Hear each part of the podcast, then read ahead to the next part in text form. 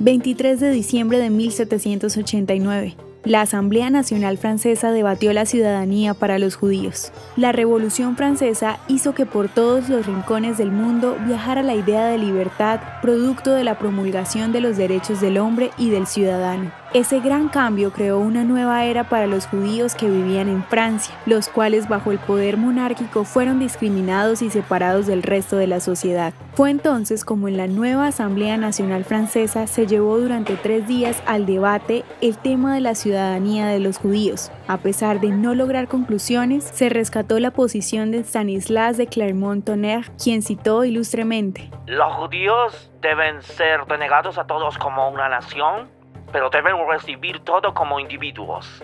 Para él, los judíos debían ser incorporados dentro de Francia como ciudadanos. El debate se concentró en saber si los judíos, quienes mantenían una identidad de pueblo propio, podrían ser leales a Francia. Finalmente, los judíos franceses fueron cobijados con la ciudadanía francesa en 1790 y 1791. Este debate simboliza los pensamientos antisemitas que afloraron en la Europa moderna en contra del pueblo judío diseminado en varias naciones, el cual recibió un trato político ambiguo, posición política que se mantuvo a lo largo de la historia política moderna.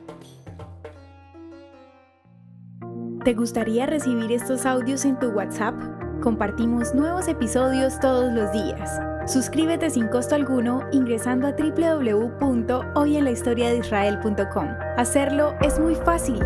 También puedes encontrarnos como arroba hoy en la historia de Israel en Instagram, Facebook, Spotify y otras plataformas digitales. Comparte este audio para que otros conozcan más acerca de Israel. Este proyecto es realizado por Philos Project. El contenido original de Hoy en la historia de Israel fue provisto por el Centro para la Educación sobre Israel.